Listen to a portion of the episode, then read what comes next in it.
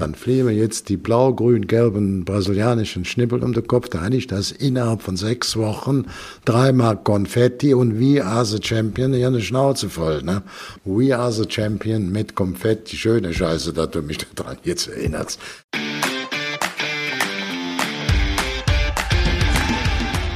Spitz auf Knopf. Das Interview, wenn das Flutlicht aus ist. Mit Carsten Kulabik. Ich freue mich sehr, dass ich jetzt mit einer waschechten Bundesliga-Manager-Legende sprechen werde. Drei Jahrzehnte war er bei Bayer Leverkusen nicht wegzudenken. Vom Jugendleiter und Stadionsprecher hat er sich hochgearbeitet bis zum Geschäftsführer. Immer mit dem richtigen Riecher für Talente, nah an der Basis und trotzdem gleichzeitig auf höchster Fußballbühne. Nicht umsonst hat er mit der Werkself die größten Erfolge der Vereinsgeschichte erzielt. Der Mann, der jede Woche im Podcast Messi und Ronaldo XXL mit Matze Knob und Tobias Holtkamp meinungsstark über das Fußballgeschehen spricht die anderen aber nicht immer ausreden lässt. Die rheinische Frohnatur, der Manager, Macher und Feinschmecker. Herzlich willkommen in Folge 17 bei Spitz auf Knopf. Rainer Kallmund.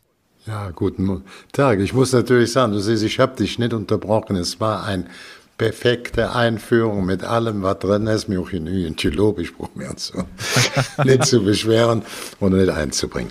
Ich bin gespannt, äh, ob ich jetzt noch ausreden darf, wenn es weitergeht. Ja, Kali, ich würde sagen, Sie sehen super aus. 70 Kilo ja. sind runter in den letzten zwölf Monaten. Und ich glaube, jetzt vor allem im Lockdown sind ganz viele Menschen neidisch, die jetzt wahrscheinlich wegen Corona so ein paar Pfunde zu viel drauf haben.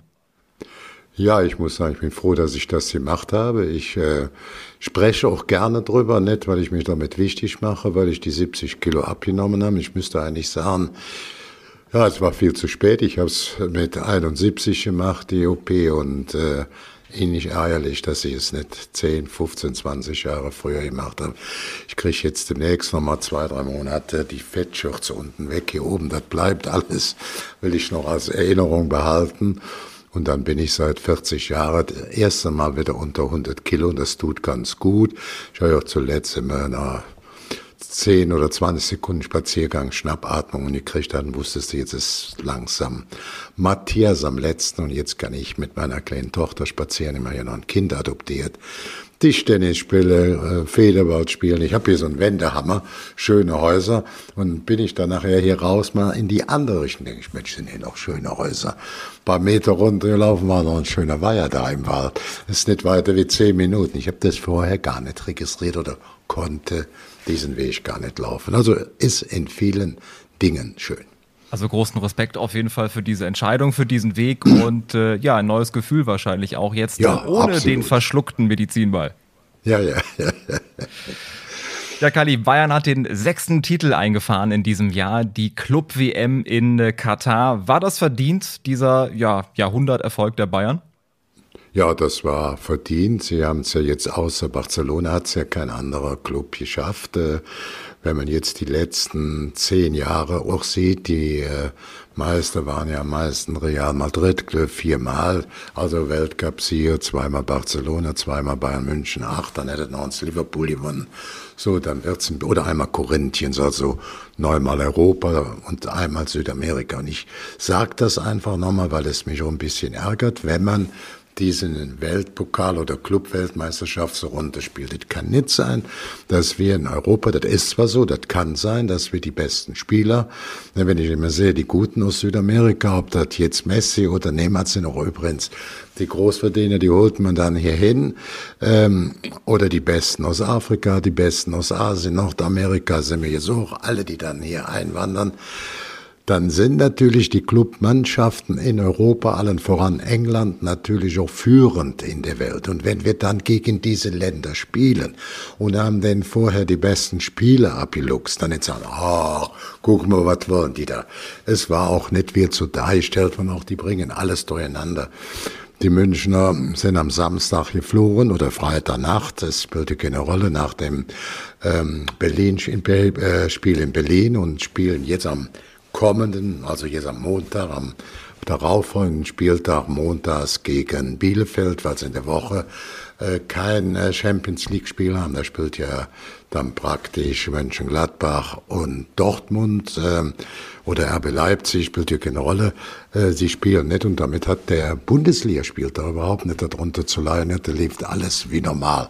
Und ich freue mich auch sechs ja, schöne Pokale und ich glaube, die waren auch alle glücklich und happy, wobei ja jeder weiß, dass der schwierigste dann zu gewinnen ist, gerade für die Bayern, auch die Champions League mit den vielen, vielen Top-Mannschaften. Wenn du den gewonnen hast, bist du bei der Club-WM dann der große Favorit, da brauchst du nicht zu viel einzubilden, dann bist du das. Ich habe das eben noch erklärt, von zehn Jahren neunmal Europa, einmal nur Korinthiens und da sollten wir aber nicht so großspurig von oben herab. Was ist dann da? Was wollen dann die Fuzis? Also es sind die Meister von Afrika, Asien, Südamerika, Nord-, Mittelamerika nennt sich CONCACAF, Europa. Bisschen mehr Respekt, wäre gut. Absolut. Und äh, das auf jeden Fall sportlich. Die eine Seite dieser Ausnahmeerfolg. Auf der anderen Seite, Sie haben es angesprochen, diesen Flug eigentlich Freitagabend aus Berlin, dann mit über sieben Stunden Verspätung am Samstagmorgen geflogen. Die Bayern-Bosse sagen, was für ein Skandal. Ja, ich bin voll auf der Bayern-Seite, voll und ganz. Also ich bin ja Vielreisender oder Vielflieger mit dem offenen äh, Status und habe natürlich auch viele Flugverspätungen im Art von ein, zwei, drei Stunden bis auch mal einen ganzen Tag. Maschine defekt, Wetter, dieses, jenes. Also aus den verschiedensten Gründen hast du auch immer ja, gemotzt und hast geschimpft, aber es war eben nicht zu ändern. Hier ist ein großer Flughafen, der ist bisher nur durch negative Schlagzeilen aufgefallen. Er ist nie fertig geworden, der hätte zigfache gekostet. Und wenn jetzt einer einen Flieger bucht für abends und der steht da, vollgetankt, enteis, alles, da ist auch der Flughafen für zuständig. Die Passagiere sind alle pünktlich da, können, ist eine Sondermaschine können abfliegen, sitzen in der Maschine und dann scheitert der Flug. Das ist mir so schnurzegal, ob die der falsche Weg gefahren sind und dadurch 20 Sekunden oder dadurch 30 oder dadurch 10. Also wo in dieser Zeit auch Paketflieger hin und her fliehen können, hielt ich diesen Stopp mit sieben Stunden. Dann war das klar noch eine Zwischenlandung, weil die Crew ja gewisse Arbeitszeiten einhalten mussten. Das war dann also keine Schikane, da musste einhalten. Und äh, Pilot und äh, die Crew insgesamt wechseln, hielt ich für ein dicker Hund. Ohne Wenn und Aber, da bin ich voll auf der Seite von Bayern München. Ich hätte genauso gemotzt wie Rummenigge und äh, auch Hönes und wenn jetzt auch welche, auch mein Freund Tobias sagt, ja, ich war da im Flughafen, da im Urlaub. Ja, die auch schon hundertmal, war ich zwölf Stunden später abgeflogen. Da bist du auch sauer, hast einen dicken Hals, motzt auch, aber kannst nichts dran ändern. Hier war mir das nicht vertretbar in der Konstellation. Und wenn dann gerade die kleinen Beamten anbrüllen, ja, etwa doch 20 Sekunden zu schauen, da fliegt sonst kein einziger Flieger, das ist tote Hose, da kannst du, ja, das, das siehst du gar keinen auf dem Flughafen. Dann, oh, jetzt sind wir noch 20 Sekunden zu spät. Ich will nicht unterstellen, dass das einer extra gemacht hat, aber wohlwollend, ein bisschen vernünftig mit Augenmaß war es nicht. Genau, das also zum Flughafen, der weiterhin diese Negativschlagzeilen schreibt. Und wir merken nach wenigen Minuten spitz auf Knopf, äh, Rainer Kalmund, äh, Sie nehmen kein auf Temperatur. auf Temperatur immer offenes Visier, das gefällt mir immer geradeaus. Bevor wir weitersprechen über das runde Leder, starten wir mit der ersten Rubrik. Entweder oder. Sie müssen sich zwischen zwei Antwortmöglichkeiten entscheiden. In Anlehnung äh, an euren Podcast-Titel Messi oder Ronaldo? Ich zeige dir gleich ein Bild von mir, hängen zwei Stück. Originalunterschrift, Franz Beckenbauer und Pelé. Die hören genau wie äh, Maradona, Cruyff und die beiden, also Messi und Ronaldo, für mich zu den großen Sieben. Ne? Also die große Sieben. Ich würde mich schweren Herzens, das ist ein Kopf-an-Kopf-Rennen, beide fünfmal, aber ich würde mich schweren Herzens für Ronaldo entscheiden, weil der einen Vorteil hat, der ist immer Meister geworden, also Europameister mit Portugal. Mhm. Jetzt könnte es ein bisschen einfacher werden. Haaland oder Lewandowski? Normal Lewandowski als Manager für Haaland, weil der 20 ist und Lewandowski 32 wird, bald 33. Rockmusik oder Schlager? Ich mach mal Easy Deasy oder sowas, aber Schlager in der Gesamtheit bin ich noch ein Schlagerfuzzi. Sehr gut. Äh, Frühaufsteher oder Morgenmuffel? Morgenmuffel auf keinen Fall, aber auch nicht ein Frühaufsteher. Also wenn es sein muss, stehe ich dann früh auf und bin auch dann direkt Hallo ach, wenn ein Terminplan erfordert. So muss das sein. Saarland oder NRW? Eigentlich Saarland, ich lebe hier mit meiner Frau und mit unserer jüngsten Tochter, wir fühlen uns sau wohl. Aber NRW kann ich nicht so ganz abhängen, da leben andere fünf Kinder, mit ganz andere Kinder, Freunde, Clubfreunde und so weiter. Also NRW ist ganz hoch, aber aktuell ist es eben Saarland, weil wir hier leben. Mhm. Nudelsalat oder Kartoffelsalat? Nach Zielfoto Kartoffelsalat. Doppelpass oder Sky 90? Ich bin ein großer Fan von Sky, aber der Sonntagmorgen, früh shoppen, finde ich das Format Doppelpass besser als von Sky. Mhm. Fünf-Sterne-Hotel oder Campingplatz? Fünf Sterne, nicht wegen dem ganzen Luxus, sondern wegen den Betten. Schöne, dicke Matratzen kann ich schön heier machen, da schlafe ich besser. Nur deswegen. Videobeweis, ja oder nein? Klar, ja. Zeit oder Geld? Ja, lieber Zeit. Steak oder Tofu? Was denkst du? Steak, ne? Ja. Ich hätte jetzt Tofu Richtig, erwartet. ja, richtig. Und äh, Bayer Leverkusen oder 1. FC Köln? Ich habe viel Sympathie für FC Köln, auch von meinen Kindern sind welche große Fans, aber bei mir klar Bayer Leverkusen und zwar mit 25 Ausrufezeichen. Ich habe nichts anderes erwartet und über diese Zeit werden wir jetzt gleich sprechen. Kalli, ich habe äh, bei der Vorbereitung auf diese Folge natürlich mich ein bisschen umgehört in der Fußball-Bundesliga und es gibt einen, der eine kleine Grußbotschaft dalassen möchte. Ähm, es ist kein geringerer als der Schalker Eurofighter Olaf Thon. Lieber Kalli, ich wünsche dir und deiner Familie ein frohes und gesundes Jahr 2021 und ich kann mich gut daran erinnern, als du mich damals mit Detmar Kramer bei Bayer Leverkusen in der Jugend, ich war glaube ich 16 Jahre alt, verpflichten wolltest. Was wäre passiert, wenn ich ein Leverkusener geworden wäre? Es wäre bestimmt mit dir, mit Detmar, vielleicht auch dann mit Christoph Daum oder mit anderen sehr interessant geworden. Aber jetzt bin ich ein Schalker ein Leben lang und in dem Sinne wünsche ich dir alles, alles Gute und ich würde mich freuen, dich bald wiederzusehen. Dein Schalker Olaf Thun. Ja, das ist richtig. Wir wollten den dann verpflichten. Ich dachte doch, ich habe mit ähm, Detmar Kramer ein gutes Ass im Ärmel, weil der Olafs Vater gut kannte. Aber mit 16 Jahren haben wir dem auch alles geboten, was mindestens auch, es wurde nicht so viel, wie das heute der Fall ist, aber zumindest so viel wie Schalke. Aber er war damals schon, hatte blaues Blut, Schalke 04 Blut. Ich wünsche ihm jetzt, was aber schwer zu realisieren ist, dass sein Verein drin wäre. Also ich hätte ihn gerne gehabt, das, das ist äh, völlig klar. Ja, aber Schalke ein ganz, ganz schweres Unterfangen momentan. Äh, was wäre denn damals passiert, wenn Olaf Thon mit 16 zu Bayer Leverkusen gewechselt wäre? Ja, offensive Mittelfeld wäre optimal besetzt gewesen, hängende Spitze, Torgefahr. Ich meine, das kommt ja nicht von Universität das Bayern München dann geholt hat. Der wurde dann auch Weltmeister mit Deutschland. Also er ist für mich so ein richtig noch junger, echter Fußballjunge, Kohlenpottjunge, hat das Herz ob der Zunge und äh, auch eine tolle Mentalität, einen tollen Charakter. Wenn es irgendwann darum ging, irgendwo zu helfen, war der auch immer bei, bei guten äh, Angelegenheiten, wo man also etwas für Kinder, für Menschen macht, die nicht auf der Sonnenseite leben, ist er immer, immer ansprechbar. Das rechne ich ihm bis zum heutigen Tag hoch, hoch an und ich mache ihn und immer noch äh, bodenständig, also auf dem Boden geblieben. Das ist ganz, ja, ganz ja, äh, wichtig absolut, natürlich absolut, auch. Absolut, absolut, absolut. Ja, von 1976 bis 2004 waren sie bei Leverkusen nicht äh, wegzudenken. Der Macher von Bayern 04 sind auch bis heute die Clublegende. Wenn man das so ein bisschen Revue passieren lässt, sie als Verantwortlicher, das ist ja eine riesen Herausforderung auch über so einen langen Zeitraum. Wie intensiv war diese Zeit bei Bayer?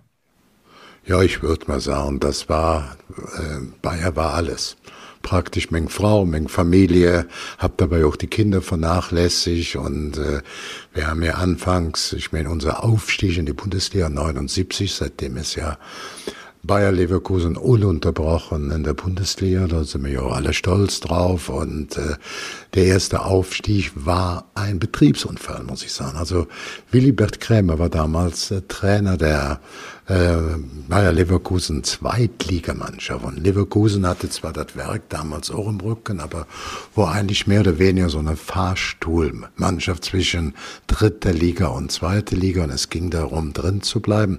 Willi Bert hat mich in der Sportschule Hennef bei Strömen im Regen, Jugendauswahlspiel, außer Willi Bert und mehr waren vielleicht vier, fünf Väter da, dann die Auswahltrainer, sonst keiner. Und da haben wir gequatscht. Danach kriegte ich einen Anruf, Kali, komm doch zu uns, machst du Scouting und so und so weiter und so fort. Ja, dann bin ich nach Leverkusen. Ich hatte gerade mein Betriebswirtschaftsstudium. Ich hatte ja Groß- und Außenhandelskaufmann gelernt.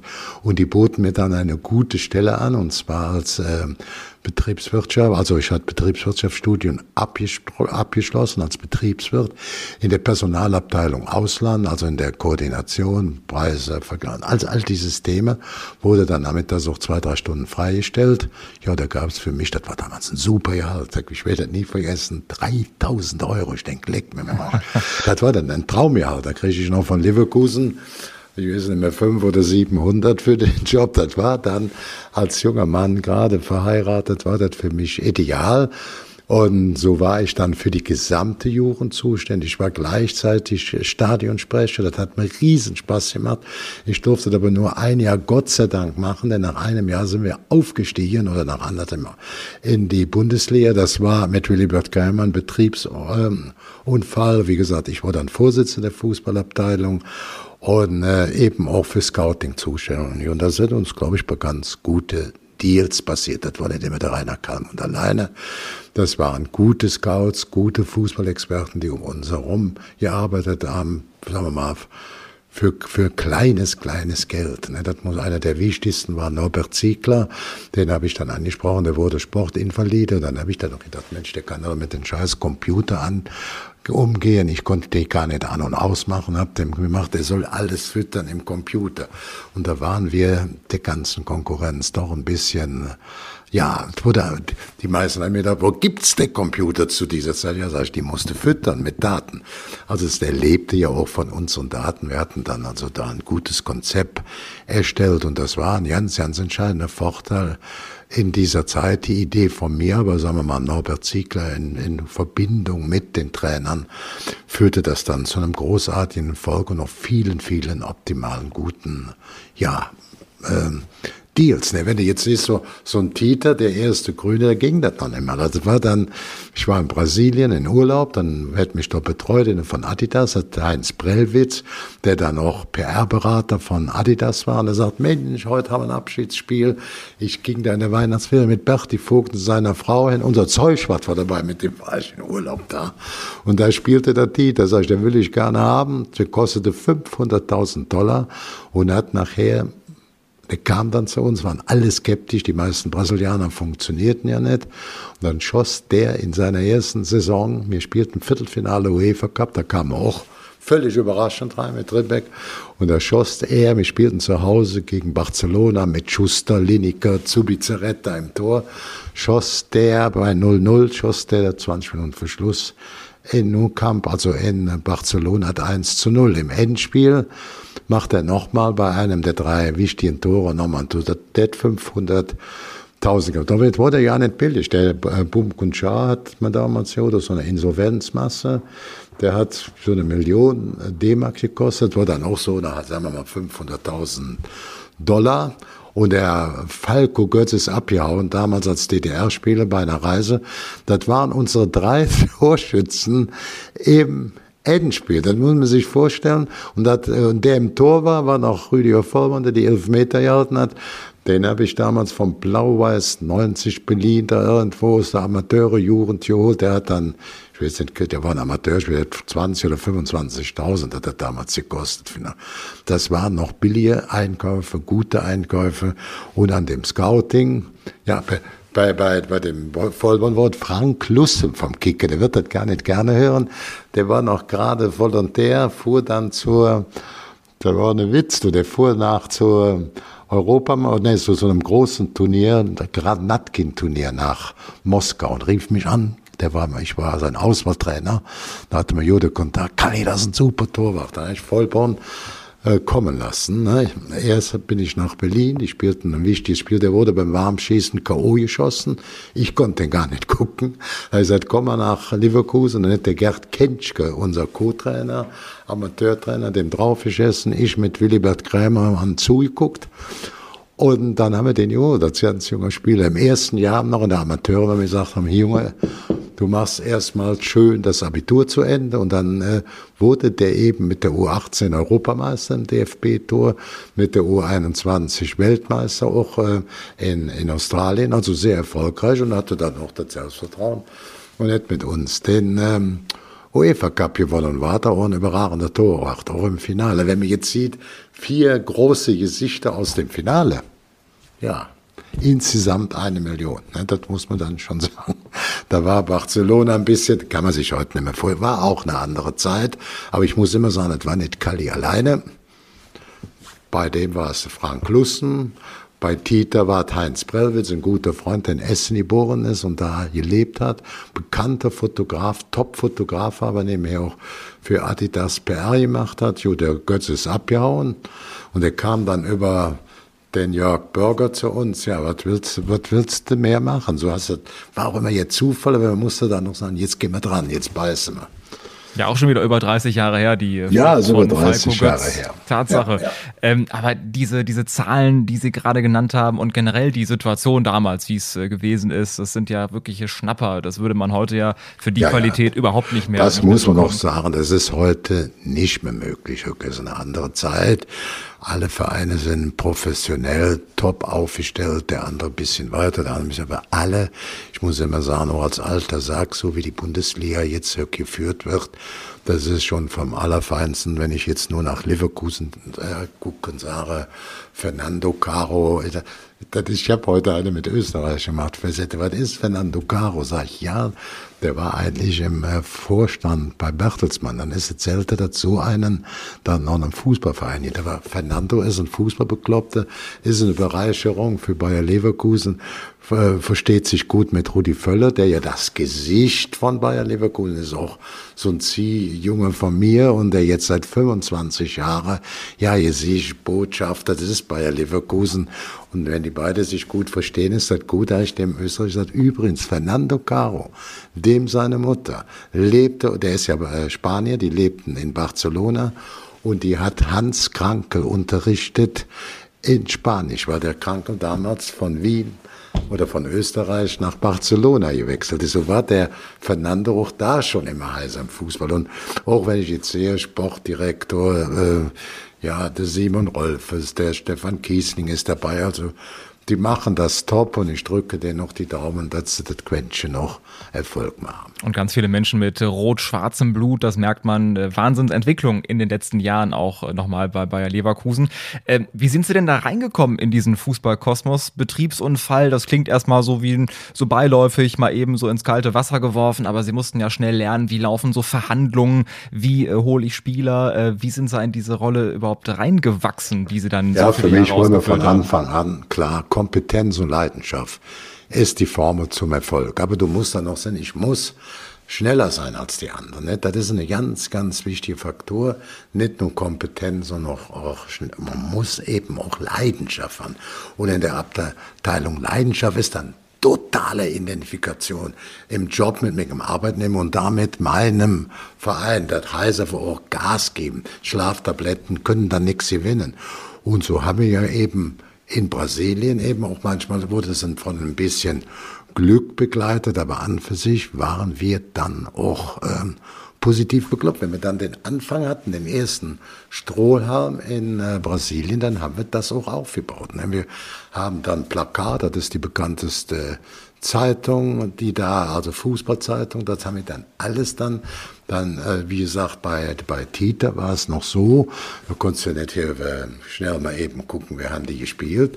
Dann kriegte man eine Videokassette geschickt, die war bei uns gar nicht abspielbar, da war auch ein Büro in Gutesplasch bei Bonn, da haben wir das erstmal auf unser System gespielt, dann haben wir wieder den Tita weil ich die auch dem Ribbeck und auch unseren Leuten noch zwei, dreimal zeigen musste, wie der so ist, weil ich sage, oh, mit dem scheiß Brasilianer, ne, also, und dann haben wir das perfektioniert, dann haben wir auch gute Anlaufstellen gehabt, wir haben uns dann über die Zeitungen, dann über die Videos, dann über noch mehr Live-Beobachtungen und so wurden wir Ulrich Glüff Bayern München bis auf Johnny Elber, der ja von äh, Stuttgart kam, an die alle guten Brasilianer von uns weggeholt.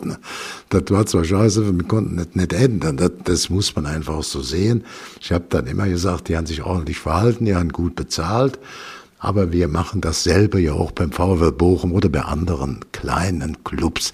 Äh, da musste man sagen, wir sitzen im, auch im Glashall und schmeißen mit der gleichen Steine, nur ein paar Etagen tiefer. Und, ja, konntest du nichts machen. Die haben das meiste Geld bezahlt, waren immer meistens Meister, meistens in den großen europäischen Wettbewerben, die und dann auch eine Stadt mit Lebensqualität. Ja, dann musst du dann ins Rohr gucken. Ne? Das ist dann so.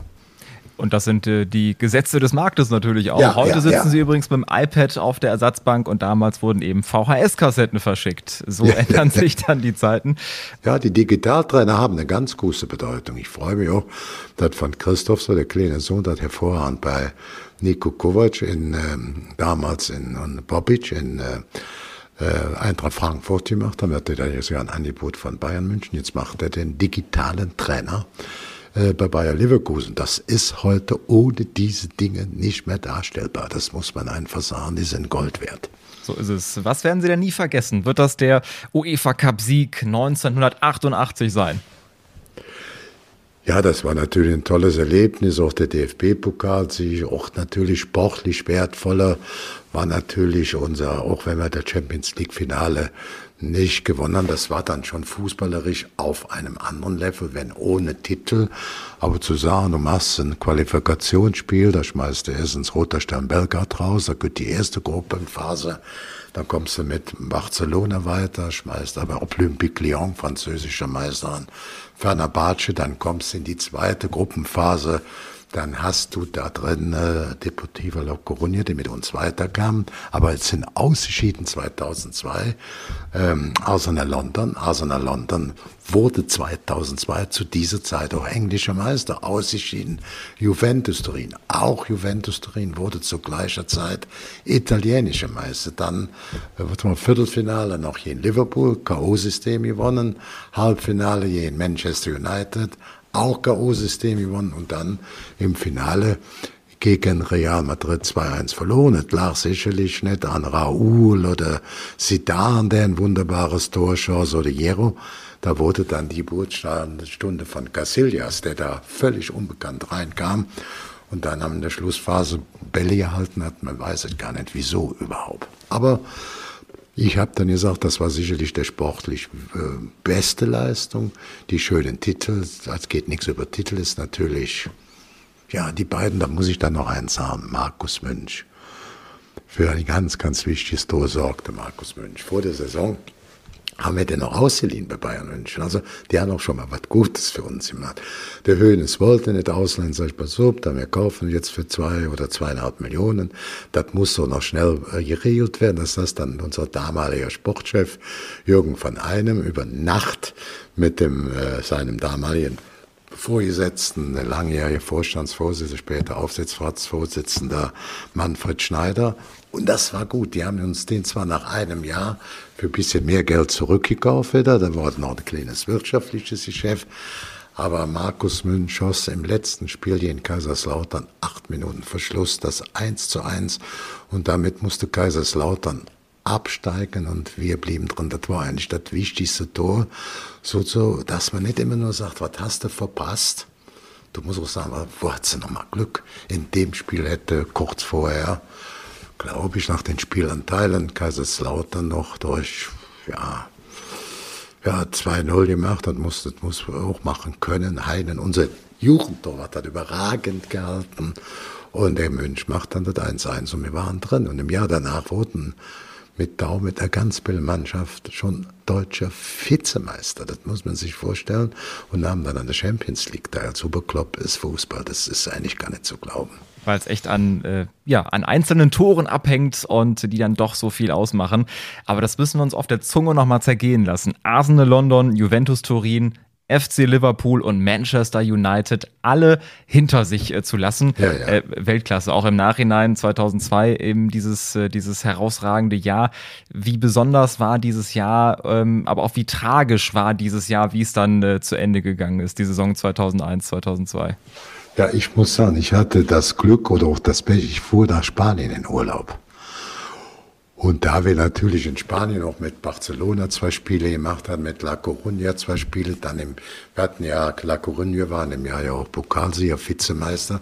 Wir hatten dann mit denen natürlich viel zu tun. Ne? Das wurde dann, wir waren schon Spanien, Spanisch sehr gut zu Hause und ähm, dann haben die uns natürlich oder mich auch alle erkannt durch die Filmberichte, durch die äh, weltweite Übertragung und da hatte ich nur äh, positive Schulterklopfen. Die äh, sagen wir mal, die von Madrid haben, oh, Kali, es war gut und schade, ihr wart mindestens genauso gut, klasse, ihr habt super gespielt und wir haben noch das Quäntchen Glück gehabt. Aber die hatten damals 100-jähriges Jubiläum, das war den Schnauzer Hauptsache gewonnen. Und die Fans von Barcelona, der sagt, Mensch, klasse, ihr habt Pech, ihr habt so viel Pech und damit wurde ich dann auch abgefeiert, ungewollt eigentlich. Ne? Also das war noch ein, ein, Urlaub, der zum Aushalten war, weil jeden Tag wurde die Lob, entweder von Realfans oder von Barcelona-Fans. auch ein herausragender Urlaub natürlich auch. Ja, ja, ja, ja. Kali, hier in der Folge 11 war Stefan Kiesling zu Gast, äh, den Sie gerade angesprochen haben. Ähm, und er hat verraten, dass er vor Spielen immer eine Tiefkühlpizza gegessen hat.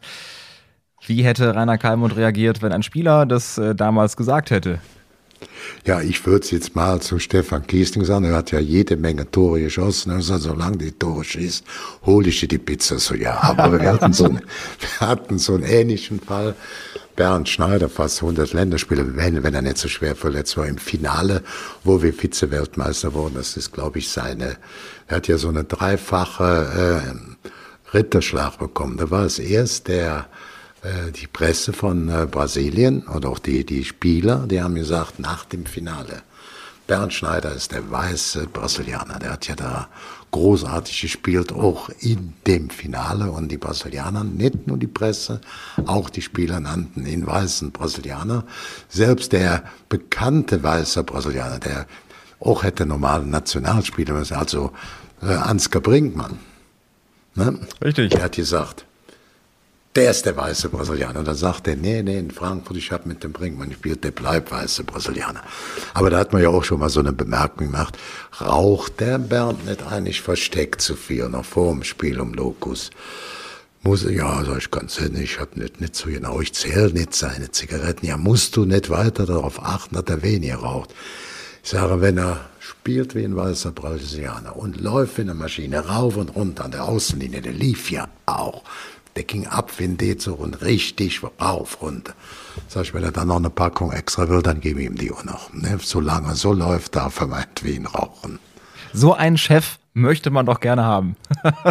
Oder nicht? Das sagt ja, ja, der ja, übrigens generell ein Fable für Brasilianer hat und eben unter anderem. Nee, aber der, der ist ja ein ganz bodenständiger Junge aus dem Osten, aus Jena bis zum heutigen Tag. Ich habe gerade für zwei Tage noch mit ihm gesprochen und er ist ein ganz, ganz fantastischer Kerl, Familienvater, bodenständig, nett, lieb. Also da äh, keine Starallüren. Wenn man sich einen Spieler wünscht, dann ist es Bernd Schneider. Gibt es denn noch einen Spieler neben Bernd Schneider, bei dem Sie mal ein Auge zugedrückt haben?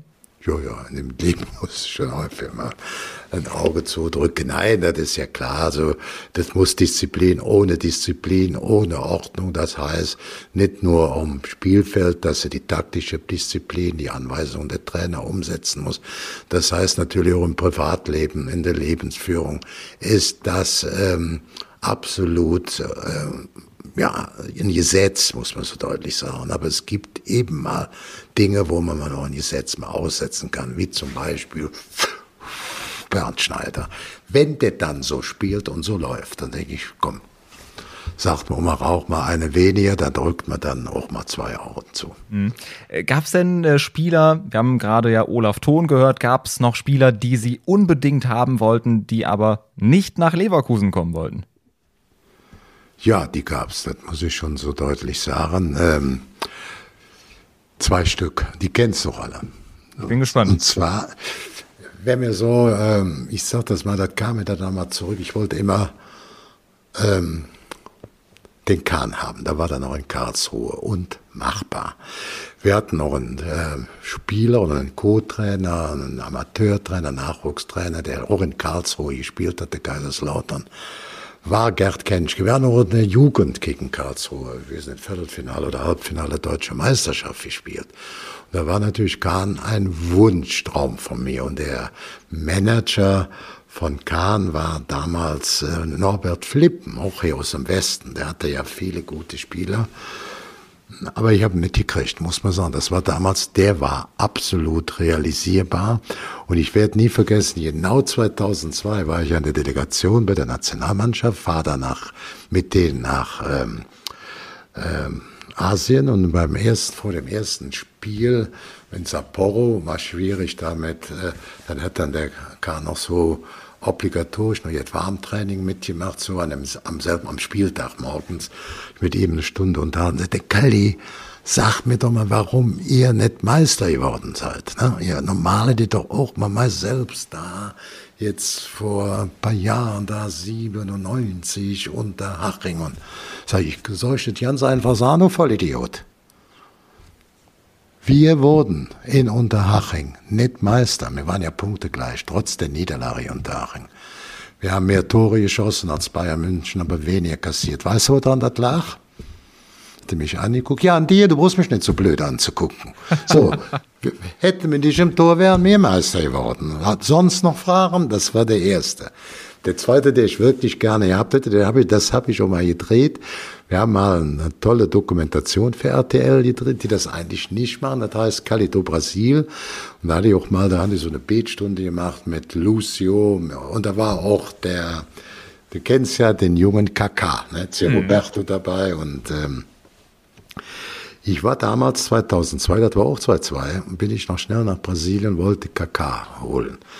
Kaka hatte ungefähr so einen Wert von 18, 19 Millionen. Ne? Ähm, und da habe ich gesagt, Mensch, soll man den nicht kaufen? Wir verkaufen den sicherlich für mehr Geld. Aber bei Bayer war eine klare Anordnung.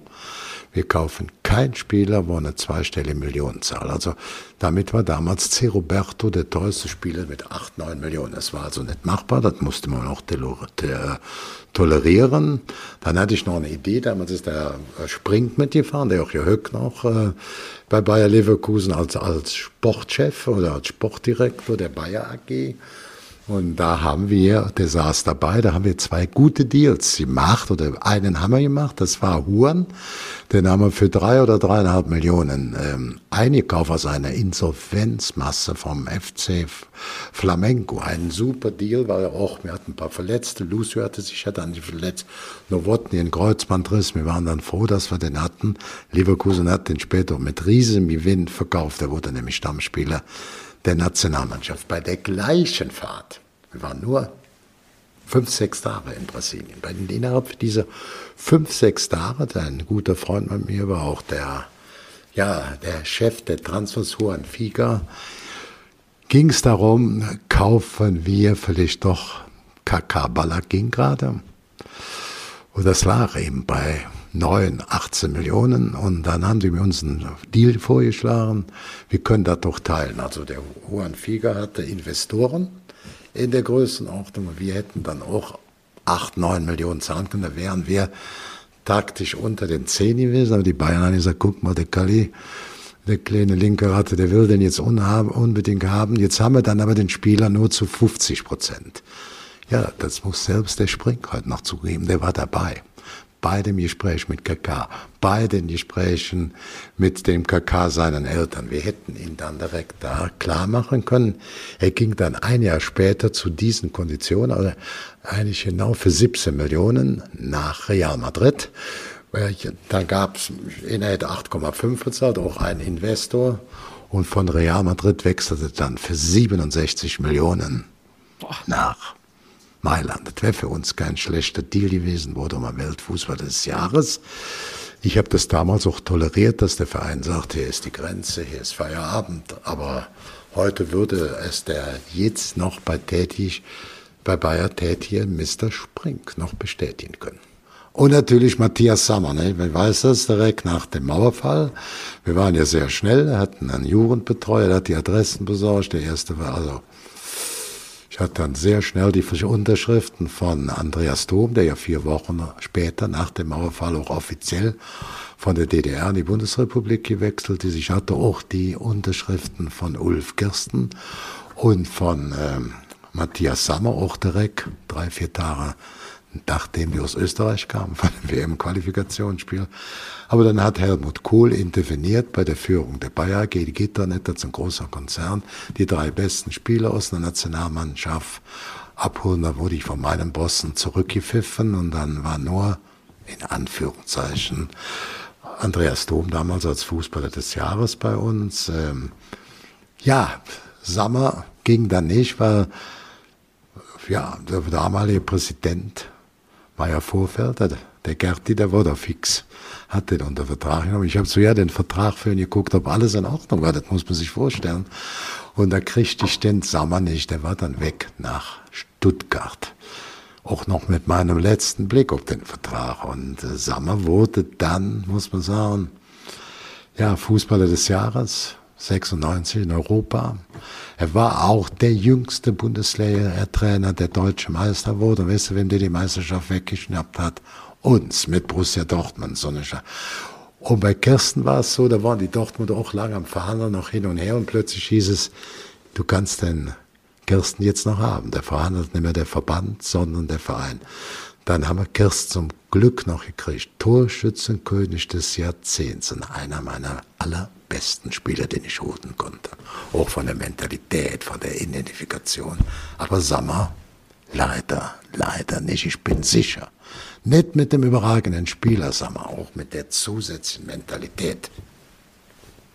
Hätte man ein oder zwei Titel noch sicher geholt. Denn es kommt nicht nur darauf an, wie man fußballerisch drauf ist, sondern ob es auch menschlich passt. Und da hatten sie mit sicherlich dem auch roten Motzki, Mit dem roten Motzki in genau. der zentralen Rolle hätte man noch was machen. Also wir merken KK und Olli Kahn, zwei Beispiele. Ja, es waren keine eben, Schlafmützen. Ne? Eben, Schlafmützen auf jeden Fall nicht. Wie dann der Weg weitergegangen ist und äh, was möglich gewesen aber wäre. Also, das würde ich auch jedem vorschlagen. Ging nicht, aber wir waren nah dran. Absolut. Also ihr Riecher für Talente und für sehr gute Spieler. Nicht nur gute, sondern sehr gute, merken wir nochmal heraus. Es gab aber noch einen Spieler, der ein bisschen günstiger gewesen wäre, wahrscheinlich, der auch nicht nach Leverkusen wollte. Vielleicht hilft diese WhatsApp-Sprachnachricht Ihnen auf die Sprünge, die ich auch vorhin bekommen habe. Ja, schönen guten Abend. Hier ist Thorsten Legert. Natürlich habe ich was auf dem Herzen, ja, und das geht äh, spezifisch äh, ganz alleine an Kali. Kali kann sich daran noch erinnern, das weiß ich ganz genau, als ich noch im VfL Bochum gespielt habe. Und wir haben gegen äh, Leverkusen gespielt. Nach Spielende war es, glaube ich, 4-0 für, für Bochum oder 5-0 oder 5-1, ich weiß es nicht mehr. Wir haben Leverkusen aus dem Stadion geschossen, ja, mit Tom, Kirsten und wie sie alle hießen. Und ich habe natürlich ein geiles Spiel gemacht. Wir haben uns dann irgendwo mal auf der Treppe getroffen, wo Kali mir dann gesagt hat, Mensch, Jung, Mensch, du musst unbedingt wechseln. Du musst eigentlich nur zu uns kommen nach Leverkusen, ja, weil auf der linken Seite, da haben wir eigentlich ein kleines Problem. So, ich habe damals zum Kalli gesagt, Kalli, ich kann nicht kommen, weil ich eigentlich ja verwurzelt bin ja mit VfL Bochum. Und äh, ich würde mich freuen, ja, wenn man das äh, anerkennt und honoriert. Er, hat, er ist immer wieder dran geblieben, aber ich wusste damals schon, ja, wenn du jetzt nach Leverkusen gehst, und mein Traum war es ja immer, und das geht an Kali und Leverkusen. Sie sind nie Meister geworden. Also habe ich alles richtig gemacht. Kali, Dankeschön für das nette Gespräch, aber ich habe, glaube ich, alles richtig gemacht. Drei Jahre Bremen. In dem Sinne wünsche ich dir viel Glück. Ciao. Ist richtig. Ich wollte ihn unbedingt haben. Hat er die linke Seite offensiv, defensiv gespielt. Wir haben dann den Freier geholt, also für 3,5 Millionen als Nationalspieler gekauft.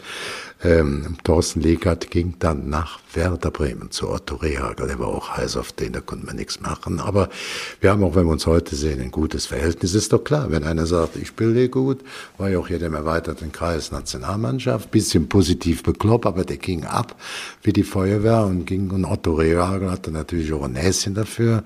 Wir wollten nämlich schon vorher auch schon mal nach unserem mit Detmar Kramer zusammen äh, Rudi Völler verpflichten. Da waren wir dann. Da war Rudi Völler Von Opfenbach nach 1860 gewechselt, spielte bei 1860 München. Und äh, ja, Bremen war interessiert, wir waren interessiert. Ich hatte noch den Detmar mit dem im äh, Gepäck und zu sagen, da können wir das machen. Aber Rudi hat sich damals im ersten Schritt auch für Werder Bremen interessiert, obwohl er jetzt mittlerweile über 25 Jahre bei Bayer Leverkusen ist. Rudi, schön hörte die an, ne? du kleiner Schweinepriester. ne, etwa, also ich habe jetzt mal zwei genannt und äh, ja, ist so geht nicht, hat nicht alles funktioniert. Ne? Es hat nicht alles funktioniert, aber der Rest ist bekannt und auf jeden Fall Geschichte. Kalli, wir machen weiter mit unserer nächsten Kategorie hier bei Spitz auf Knopf. Antwort auf Knopfdruck. Was fällt Ihnen spontan ein, wenn ich jetzt äh, die folgenden Begriffe nenne? Einfach wie aus der Pistole geschossen, das, was gerade so in den Kopf schießt. Erster Begriff, Sportvereinigung Frechen 20. Ja, dann als Jurenspieler in der Juren als D oder C und mein erstes Spiel gemacht, da kam ich mir vor, als wenn es ein Länderspiel war. Ich bin da aufgewachsen, also ich bin ja positiv. Frechen 20, Frechen, das war meine Stadt, wo ich als junger Kerl auch verheiratet war. In meinen ersten Jahren fuhr ich immer von Frechen nach Leverkusen zum Job. Also da war ich lange. Frechen ist schon in mir verwachsen. Mhm. Das ist also die erste Heimat. Nächster Begriff, wahrscheinlich auch Heimat, Saarland.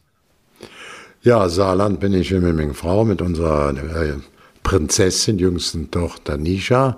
Ich sage mir, was kann man zum Saarland sagen? Das ist ein schönes Land, wirklich schön. St. Louis, wo ich lebe, sagt man die heimliche Hauptstadt. Modern sind sie trotzdem, gute Werke, Industrie nach der Kohle. Herzlich, natürlich lecker, die meisten Sterneköche pro Kopf. Also alles das gehört zum Saarland dazu. Ja, auf jeden Fall die meisten Sterneköche ja. pro Einwohner, das gefällt mir. Und äh, man sagt ja immer hier, das und das ist ungefähr so groß wie dreimal das Saarland. Äh, nervt das eigentlich die Menschen vor Ort oder fühlen sie sich ja, ich sage immer, Ich sage immer, in das ist aber nicht entscheidend, jetzt drei Sterne. In, in Deutschland gibt's zehn Sterneköche, also dann pro 8,3 Millionen ein Sternekoch. In Saarland gibt's zwei, drei Sterne. Klaus Erfurt und der Bau und auch seit über 15 Jahre. Ne? Und das für knapp eine Million. Für 900.000 zwei. Das ist doch, eine, ist doch eine gute Quote. Das hört sich gut an. Der nächste Name ist bereits gefallen. Rudi Völler ja, Sympathikus, Tante Kete, Weltmeister geworden, Champions League Sieger geworden, dann nochmal als Nationaltrainer ausgeholfen und Vize-Weltmeister geworden.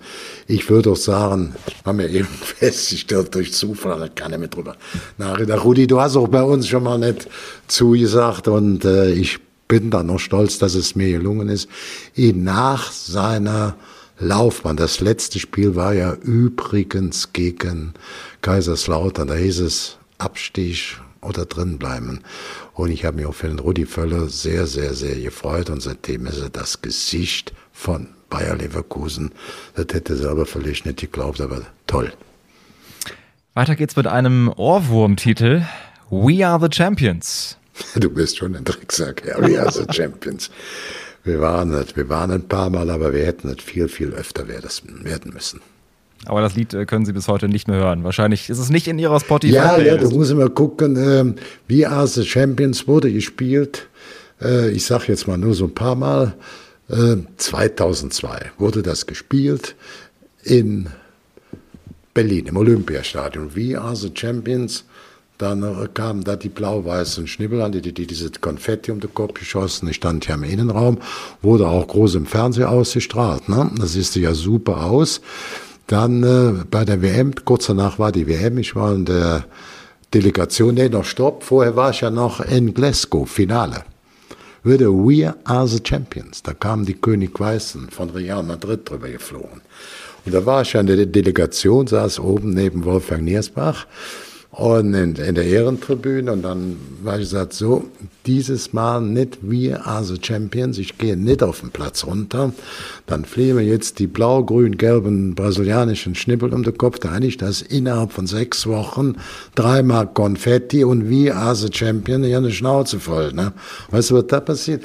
Die, die Japaner und die Koreaner hatten damals alles hochmoderne Stadion, wirklich die Zukunft entdeckt, aber das Endspiel war in Yokohama und da war noch ein altes, traditionelles Stadion.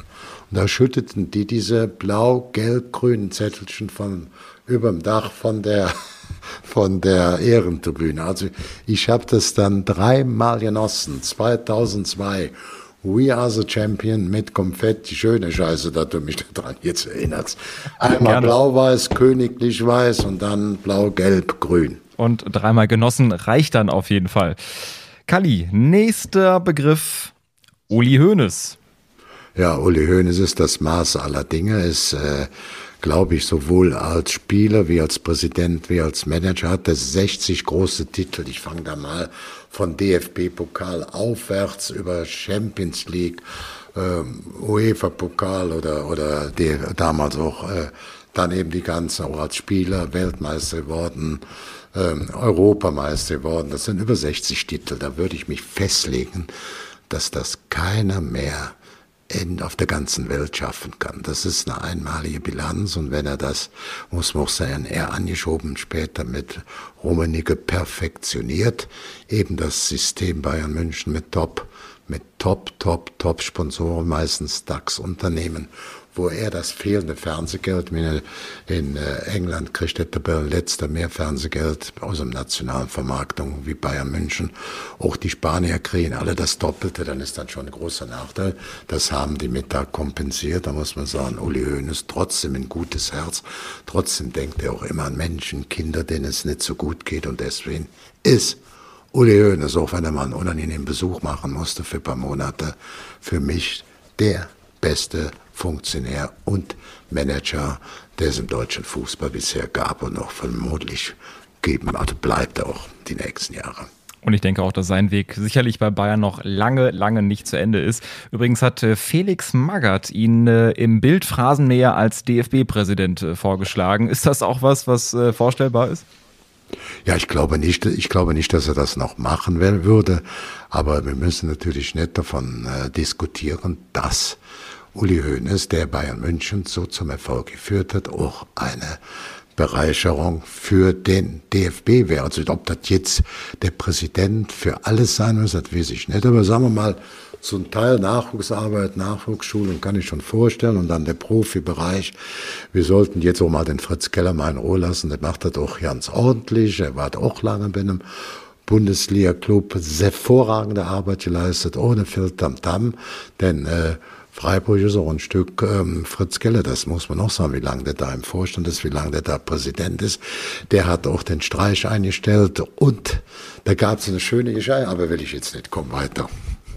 Oder willst du die Geschichte hören? Doch, nee, gerne, nee. gerne. Die Zeit haben wir. Als, als die, die waren in der Winterpause klar abgestiegen. Da haben die ihren Mittelstürmer verkauft, der alle Tore geschossen hat nach England. Und da sind die noch drin geblieben. Und ich war dann bei äh, samstags beim Doppelpass. Er wurde der Doppelpass K90 samstags ausgetragen, letzter Spieltag mit Lothar und, und Berti. Und am nächsten Tag war ich bei SWR, also in, ähm, in Stuttgart. Und auf dem Weg habe ich den Fritz angerufen. Sag ich, kommt euer Thema. Wie seid ihr eigentlich drin mit dem Trainer und alles? Wie kamst du auf Fritz, äh, wie kamst du auf Christian Streich? Ja, sagt der Kalle, ich musste sagen, uns fiel nichts ein. Wir hatten jede Menge Vorschläge. Wir waren ja eigentlich so gut wie abgestiegen, das muss man sagen. Letzter und den Torjäger verkauft. Da kam alles dazu.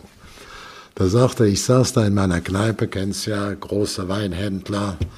Und da bin ich in meinen Weinstau und habe zwei ganz gute Flaschen Wein gesoffen. Da habe ich gesagt, wisst ihr was, was soll ich hier für einen Zirkus machen? Ich nehme jetzt Christian Streich aus der Jugendabteilung und bin dann mit dem drin geblieben. Dann habe ich ihn gefragt, weil das ja nicht gerade so jetzt so berauschend, so ektel, so ektel, äh, eine ektel, äh, ja, ich will nicht ekletisiert sein.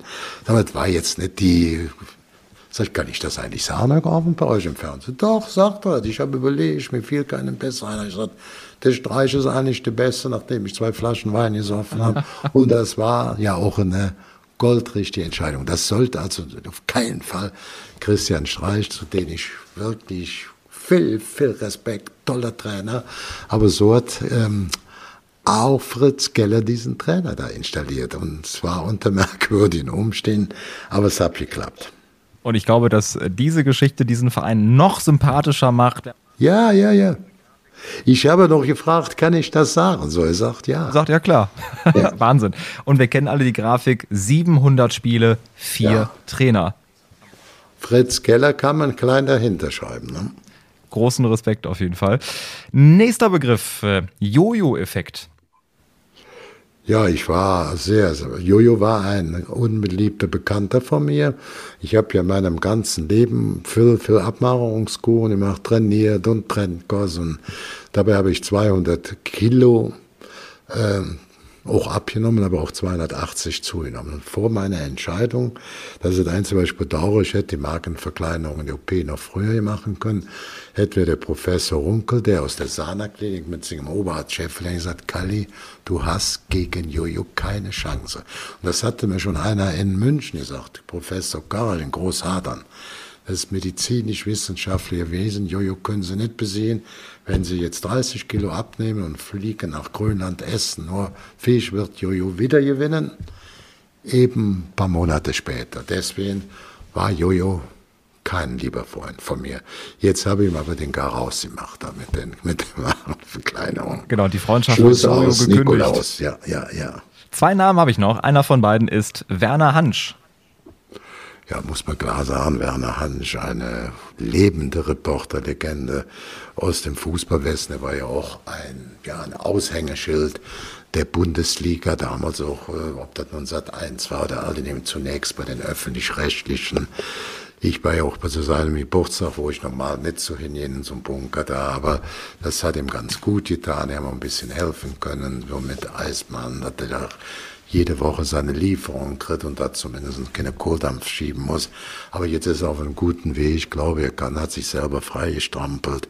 Er hat mir sein ganzes Leid auch erklärt, dass er früher nie, nie, nie gespielt hat und dann plötzlich den Scheiß mit 70 Jahren angefangen hat. Aber er sagt auch, ich muss weiter in der, in der Behandlung bleiben. Also, äh, und äh, setzt sich deswegen ein für den Kampf gegen äh, diese Sucht gegen diese Spielsucht, Wettsucht. Und ich glaube, dass das Barkisch trotzdem zumindest beide Daumen und beide Zehen, weil der so ganz gut ist, dass man dann so einem alten, hautigen, einem alten Fußballlichtgestalt aus dem Medienbereich da noch hilft. Und es ist auch wichtig, dass man eben diese Krankheit dann aus dieser Tabuzone ja, rausholt. Ja, ja. Und er sagt aber auch, ich habe das jetzt ein Jahr oder anderthalb Jahre nicht mehr gespielt, wie ich bei den Therapeuten oder bei den, äh, in der Behandlung will er weiter bleiben und darüber hinaus ist er auch als Botschafter tätig, sodass er da das Ganze mit einer sogenannten doppelten Buchführung angeht, also doppelte Sicherheit. Und wenn ihr reinhören möchtet, Werner Hansch war der erste Gast hier bei Spitz auf Knopf im letzten Jahr Folge 1. Letzter Name, Kali, Christoph Daum. Ja, Christoph Daum muss man sagen, trotz der Probleme, die wir dann mit ihm äh, äh, sagen wir so 2000 Traumaten, war es der beste Trainer bei Bayer Leverkusen. Auch Rudi Völler zu seinem runden Geburtstag gesagt, der Kalli hat viele, viele gute Spieler geholt, aber seine beste Verpflichtung war Christoph Daum. Er hat hier die modernsten Methoden eingeführt und das natürlich auch an das Alter von ähm, Rudi Völler, der ja gleichzeitig auch als Christoph bei uns Trainer wurde, wurde ja auch Rudi Völler Sportdirektor. Kali, 2008 oder 2009? Ich glaube, 2008 kam ja ihre Biografie raus. Fußball bekloppt. Ähm, inzwischen ganz, ganz viele weitere Anekdoten. Sie haben weiterhin so viel erlebt und äh, auch gerade merken wir, wie viele Geschichten da in ihnen sprudeln. Wann kommt denn äh, vielleicht der zweite Teil? Ich meine, Thomas Gottschalk hat ja auch seine Biografie weitergeschrieben. Aus Herbstblond wurde Herbstbunt. Wann gibt's Fußball bekloppt Teil 2? Ja, ich quatsche gerne und schreibe auch gerne. Ich habe also Kolumnen ja regelmäßig für den Springer Verlag, auch für Express, Kali, Don Kali, immer jede Woche. Das, das sind aber dann und den Messi und Ronaldo mache ich mit, mit Begeisterung jede Woche. Da brauche ich gar nicht zu schreiben, da quatsche ich nur, da geht's da rund, ich mit bisschen, ne. Aber ähm, was will ich dazu sagen? Ich wollte doch das erste Buch nicht schreiben. Meine Mutter hat sich immer gewünscht, such das Grab deines Vaters in Vietnam. Der ist dann als äh, äh fremder Legionär gefallen. Das wurde offenbart, also meine beste Freunde, oder die wussten das natürlich, aber offenbart wurde es in einer Beckmann-Sendung. Beckmann hat uns eingeladen und kam dann plötzlich auf die Idee bei Rudi mit, mit, mit zusammen mit Rudi Assauer und sagte, Herr Assauer, was ist denn da los hier mit ähm, in dem Thema, wie, wie will ich sagen, äh, Assauer hatte sich damals vom äh, Dr. Böhmert so eine, ja, so eine Tablette gegeben für seine Mutter, die schwer, schwerst krank im Krankenhaus lag, dann plötzlich noch einen Oberschenkelhalsbruch äh, bekommen hat und er wollte seine Mutter erlösen. Damit Bismarck sich natürlich strafbar, hat so ein Tablettchen und das wurde thematisiert bei Beckmann. Man hatte jetzt ist der Kalidor und der und der äh, Assauer, zwei alte Manager, es ging nicht um Fußball, da darum bei mir um die Fremdlegion. Da ging das los. Und später haben wir natürlich die Fremdlegionäre, die für das französische Verteidigungsministerium, die der deutsche Botschaft in Hanoi und auch diese Vietnamesen geholfen, dass ich das Grab meines Vaters fand. Und als ich dahin war, als der Vater hin, schon hätte mir Frau mehr so Tatsachenromane. Ich kam dahin, ich dachte, ich wusste, dass das mich sehr berühren würde, aber es war eine emotionale Explosion, wie ich sie mir nach so vielen Jahren nicht vorgestellt habe. Und habe dann noch, ja, mir grübelt, ich hätte so noch 20 Fragen an meinen Vater gehabt. Und das war für mich so eine Initialzündung. Jetzt schreibe ich jetzt an meine Kinder, an meine Enkelkinder. So zehn und meine Frau, zehn, zwölffache Ausführung. Was ich, so ein paar Nachrichten, was ich denen mitteilen wollte. Meine Frau war mit der Isabel Thielen, das war die, das war ihre beste Freundin im Frankenland, alle auf Rand und Band. Und die war wiederum die Tochter von Herr Thielen, dem Vorstandsvorsitzenden von Bertelsmann. Und der hat dann gesagt, Mensch, das wird doch ein super Buch. Und so wurde dieses Buch geschrieben. Und äh, kurz danach ist er dann auch, äh, keine eine Kalorie kommt selten allein. Das war so ein Folgeprojekt davon. Aber es hat dann noch gereicht. Es war nicht geplant, es gab durch diese Konstellation, als ich einfach sagte, ich habe ja jetzt sechs Kinder und vier Enkelkinder mit Frau. Ich mache da zwölf Bücher. Da schreibe ich mal alles drin, was ich von denen noch gerne wissen will, wie ich getickt habe, was ich gerne mitteilen will. Und das äh, hat dann meine Frau weitergeleitet an ihre Freundin und die an ihren Vater. Und dann wurde das Ding im Bertelsmann-Programm eine sehr, sehr schöne Geschichte. Einfach sie auf, äh, den, auf dem Weg zu ihren Wurzeln und ja. dass da eben so ein Projekt daraus entstanden ist. Auf jeden Fall sehr, sehr schön. Ähm, wenn Sie jetzt mit Abstand nochmal zurückgucken, ich meine 2004 ist jetzt auch schon ein paar Jahre her. Wie hat sich denn das große Fußballbusiness weiterentwickelt. Wir haben ja gerade gehört, wie es angefangen hat mit diesen VHS-Kassetten beispielsweise und auch zwischen 2004 und jetzt gibt es ja wirklich nochmal Welten, die dazwischen liegen. Wie ist das Fußballbusiness heute und würden Sie da heute noch reinpassen? Ja, ich würde da heute noch reinpassen. Die Zahlen sind ja vergrößert, sagen wir mal, ich sage es jetzt mal grob. Wie ich abgehört habe, 2.3, 2.4, können Sie direkt nachlosen, DFL-Report. Dann haben wir zwar auch schon viel Geld, für uns war damals sensationell, wir haben dann schon in dem Jahr 2200 Millionen umgesetzt, aber mit 19 Champions League Spiele, mit DFB-Pokalfinale und oben immer dabei, bis zum Schluss auch ganz oben erst, also wird die Fernsehgelder angehen. Ähm, also da waren wir ja schon auch auf einem hohen Level. Aber damals war das vielleicht 1,5, 1,8 der Gesamtumsatz der ersten und zweiten Liga. Jetzt der letzte 19 war mindestens der Dreifache, 4,8 Milliarden. Das muss man, ein Riesensprung. Das hat natürlich mit der Vermarktung Fernsehen, mit der Werbung, Vermarktung zu tun. Wir haben sicherlich auch die schönste Stadioninfrastruktur, auch mit Abstand die höchsten Zuschauerzahlen. Aber das sind ähm, zwei das waren 650 Millionen. Damit haben wir weltweit die beste Fußballstadioninfrastruktur.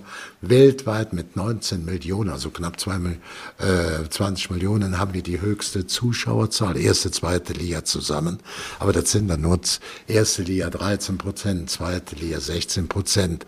Das ist enorm nach oben gegangen. Ich habe jetzt zum letzten Mal so Club gehört, ich hätte mir am liebsten eine mehr. Da wurden so viele kritisiert aus dem Fußball, ob dem deutschen Fußball, auch der Vereine. Und ich wollte mal sagen, Jungs, der Fußball brummt. Das muss man klar sagen. Guckt euch die Zahlen an. Auch jetzt aktuell in der wirklich beschissenen Situation mit Corona gegen das geht am wichtigsten um die Gesundheit, Corona zu besiegen. Das steht über allem, auch über Fußball. Aber dass das dem Fußball gelungen ist, Christian Seifert mit der DFL, mit Ärzten, dann aber auch mit den Vereinen, mit ihren ganzen medizinischen Tipps. Es kostet natürlich auch Geld, Fußball zu spielen. Es heute kostet, gucken nicht nur jetzt. Ich bin ja so ein Typ, der noch sagt, ich will Sky gucken, AD, ZDF, RTL oder die Regionalen. Und wenn da gar nicht anders geht, dann gucke ich auch Streaming, entweder Sky Go oder Dazoo freitags, wenn ich unterwegs bin. Ja, sehr gut. im Sessel der Große spielt. Aber ich glaube, daher kommen ja auch, wir haben jetzt mehr, auch Seifert hat mir das die Tage noch gesagt, noch nie ist so viel Fußball auf der Flimmerkiste. Das sind natürlich nicht nur mehr die 20 Millionen, die dann angegeben werden, das sind natürlich die ganze Streaming-Dienste und ich glaube, mit der Jugend kleinere Bildschirme, mobilere Transporte, mehr Streaming, der geht nach vorne ab. Der Fußball wird sehr gut gefilmt, der boomt. Und wir werden in zwei Jahren, ich gehe jetzt davon aus, dass jetzt im Sommer mit den Impfungen wir schon Teil Schritt für Schritt da wieder ein bisschen weiterkommen. Denn Zuschauer ist das Salz in der Suppe und bei allen Zuschauern vor der Klotze, jetzt gucke ich gleich auch, bin schon heiß drauf. Du wirst mir um halb vier hier nicht mehr bei dir sehen und äh, da werde ich jetzt für die Quote wieder tun. Bin auch heiß da drauf und die Quote stimmt ja. Aber ich glaube, diese ganze Digitalisierung, die ja damit jetzt auch gerade noch uns beschleunigt wird, wird einiges, einiges verändern und äh, ja auch die, auch was Streaming angeht, kleine Bildschirm, junge Kundschaft, andere Interessen, auch schneller umstellen. Ich will das Tor, das Tor, das Tor sehen. Hat man ja schon bei, äh, ich gucke jetzt gleich, trotz Bayer Leverkusen auch alle Spiele, alle Tore. Sind zwar heute nur vier oder fünf, fünf sind es heute, aber. Also keine Einzelnen von Leverkusen da bin ich auch schon, äh, da bin ich auch schon ein bisschen in, mit 72 neue Jugendliche. Ne? Da sagt, ich will alles sehen. Ne? Sehen auf jeden Fall jugendlich aus, wie ich gerade wieder ja, hier ja, sehe ja. in unserer Zoom-Konferenz. Damit wir um 15.30 Uhr durch sind, äh, Kaline, bitte um kurze Antwort. Das heißt, so diese Korinthenkacker, die Leute, die das Haar in der Suppe suchen, auch was den Fußball betrifft, äh, die mögen sie nicht oder sind jetzt nicht ihre besten Freunde, können sie trotzdem verstehen, wenn andere sagen, das ist mir zu viel Kommerz, da ist zu viel Geld im Spiel, ich will meinen alten Fußball wieder zurück. Ja, wat, wat, wie sähe der alte Fußball aus? Da spielen auch 11 gegen 11. Das ist nichts anderes. Die Tatsache ist einfach so, ich bin auch für eine Gehaltsdeckelung. Ich wäre froh, denn die EU das nicht genehmigen würde. sind aber voll dagegen. Das ist schon vor 15, 20 Jahren versucht worden. Vor 10 Jahren noch mit Rummenigge. Eigentlich ist die EU ein Verursacher dieser höheren Gehälter. Die haben also, ich weiß es nicht mehr wann, vor 20 Jahren irgendwann gesagt, wenn ein Vertrag ausgelaufen ist, ist der Spieler frei. Bis zu diesem Zeitpunkt war es so, dass ein Spieler, wenn er auch nach ausgelaufenem Vertrag innerhalb der Bundesliga beispielsweise, ich mache jetzt nur Bundesliga, gewechselt hat, dann war international gab es andere Regeln. Dann gab es so, dass man was hätte Spieler verdient, weil das das neue Angebot, da wurden arithmetisches Mittel genommen und dann hat man eine Tabelle gehabt, die fing bei 6,8 oder 7, das war Bayern München, nach dem Finanzstärke. Bis zur zweiten Liga bei 3 oder 2,8 bis die kleinsten. Und das wurde dann multipliziert mit noch ein paar anderen Berücksichtigungen. Und dann wurde das Geld von den Vereinen eingenommen und auch zur ja, Kostendeckung benutzt. Und als die EU sagt, ab morgen gibt's keine Ablösesumme mehr für Spieler, wenn die, wenn die Ablöse, also wenn der Vertrag ausgelaufen ist, wer meinst du, wer dann mehr Geld gekriegt hat mit diesem EU-Beschluss? Das hieß übrigens Bossmann, kennst du noch? Ne? Das Bossmann-Urteil. Das hat ein, das hat ein unbedeutender Spieler, also von der Klasse, jetzt nicht als Mensch, von der, mit seinem Anwalt gegen die EU durchgeboxt. Und seitdem gab es dann mehr Gelder für die Spieler. Und das, die haben es verursacht, die müssten uns jetzt helfen. Aber das ist doch so.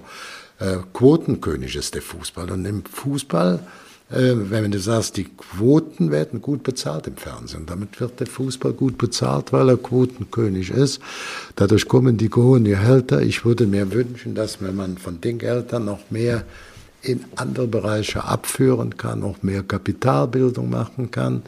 Äh, das wäre schon mein Wunsch äh, und deswegen auch Gehaltsdeckelung oder Deckelung damit der Transfersummen. Das würde ich für ein gutes Thema halten, aber man darf, ich sage noch jetzt Positives dazu, wenn man sieht, dass die Spielerhöhe 1,7 Milliarden wird ja eingenommen aus Fernsehen, national, international. Dann nochmal eine Milliarde so durch, auch durch die damit verbundenen Werbung. Das sind 2,7. Wenn ich jetzt das so anlege, oder ich gehe mal wieder zurück auf die Gehälter der Spieler, die dann auch bei 1,7 liegen.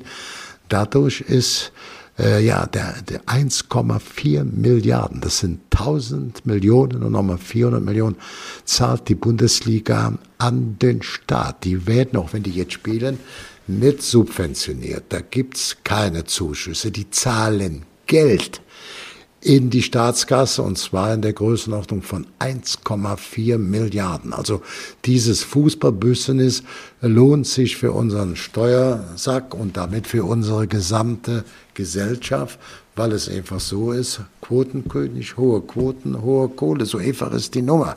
Aber ich wäre froh, wir könnten es etwas anders verlagern.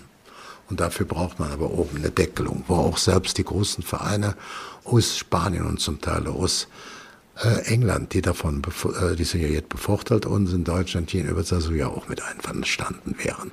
Also ein wichtiges Plädoyer von äh, Kalli für unseren Profifußball. Aber bei diesen Summen äh, wird mir auf jeden Fall schwindlig, äh, das ist natürlich klar. Aber trotzdem ein sehr, sehr wichtiger Faktor und ein äh, sehr, sehr wichtiger Wirtschaftszweig. Es sind ja nicht nur die Fußballer, die im Profifußball ja, ja, beschäftigt sind. Insgesamt knapp 60.000 Mitarbeiter und ich sage das auch jetzt mal einfach im Zusammenhang. Davon werden 1800 besser bezahlt, erste, zweite Ligaspieler, Management und so. Da habe ich auch kein Problem, wenn man jetzt sagt, was ich nicht hoffen würde. So eine, so eine Corona, also Corona-Krise würde noch weiter anhalten, keine Zuschauer.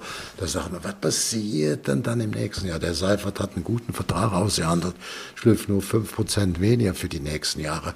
Es lohnt sich ja auch für Fernsehen, die Quoten sind ja da. Also was musstest du dann aber trotzdem machen? Ja, kürzen. Du kannst wie in einer kleinen Familie, wie in einem mittelständigen Unternehmen oder einem Großunternehmen nur das ausgehen, ob der Strecke was du hast. Du kannst nicht immer von Zuschüsse leben. Das heißt, kürzen. Und jetzt haben wir 1,7 Milliarden, zwar für knapp 60.000 Mitarbeiter, aber die Hauptverdiener sind natürlich die, die 1500 Profis oder Trainer oder so, oder 1800. Und da würde ich sagen, müssen wir 400 Millionen einsparen sparst du 200 Millionen auch von der Steuer ein, hast du 600, kannst nicht mehr so viel Transferausgaben machen, weil du weniger rein kriegst, sind noch uns 400. Ja, hast du die Milliarden im Sack. Und es stirbt kein Profi, wenn er 23 Prozent weniger kriegt. Ich sehe das dann nicht so dramatisch wie die meisten. Davon können wir auf jeden Fall ausgehen. War das Wort zum Sonntag oder zum Samstag. Absolut. Zum Bundesliga-Anstoß. Richtig. Wir sind auf der Zielgeraden, Kali. Ähm, aber erst ist äh, Corona weg, dann ist Christian Seifert weg bei der DFL. Das also ein kleiner Blick in die Zukunft. Wir kommen zu unserer dritten Rubrik. Knopfballtor. Knopfballtor heißt, ich äh, starte gleich äh, drei Sätze und äh, Sie dürfen sie vervollständigen, also zu Ende bringen. Der erste Satz. Ich bereue nichts, außer ich bereue nicht, außer dass ich nicht die OP früher gemacht habe. Mein größter Traum wäre, dass ich noch viele Jahre gesund mit meiner Familie und meinen Freunden zusammenleben könnte. Und der Profifußball in zehn Jahren wird so aussehen? Im Stadion, auf dem Spielfeld, so wie heute, äh, vor der Flimmerkiste, äh, eine andere Bedeutung, weil viele mehr jüngere Menschen natürlich auch hektischer sind, auch mit kleinen Bildschirmen zufrieden sind, mehr Action haben wollen, wird auch das Anforderungsprofil an die Medien oder die elektronischen Medien sich erheblich verändern oder anders aussehen und weiter 11 gegen 11. Weiter 11 gegen 11, das bleibt. Das habe ich ja schon gesagt, das bleibt alles beim Alten. Das bleibt so. Eine Bonusfrage gibt es noch. Ich würde gerne noch einmal ein Spiel Manager oder ein Spiel Stadionsprecher von Bayer Leverkusen sein. Obwohl ich nur ein Jahr Stadionsprecher war, viele, viele Jahre, Jahrzehnte Manager, würde ich sagen, Stadionsprecher. Weißt du warum? Dann bin ich nicht in der Verantwortung und könnte das Spiel auch als Fan von Bayern 04 mehr genießen. Wenn Corona vorbei ist, hoffe ich, dass dieser ja. Fall eintreten wird. Ja, sind wir optimistisch. Ich bin auch sicher, dass wir das hinkriegen. Auf jeden Fall. Kali, es hat großen Spaß gemacht, ganz, ganz viele Anekdoten nochmal zu erfahren. War ein sehr tolles Gespräch. Vor allem immer klare Kante, offenes Visier, so wie wir sie auf jeden Fall kennen. Alles Gute, gleich viel Spaß beim Fußball gucken. Alles klar, tschüss, ne? Tschüss, tschüss, tschüss. Das war Spitz auf Knopf. Das Interview, wenn das Flutlicht aus ist. Moderation Carsten Kulawik. Redaktion Gina Nieser. Zu hören überall, wo es Podcasts gibt. Und zu sehen auf Instagram. Infos und alle Folgen findet ihr unter spitzaufknopf-podcast.de.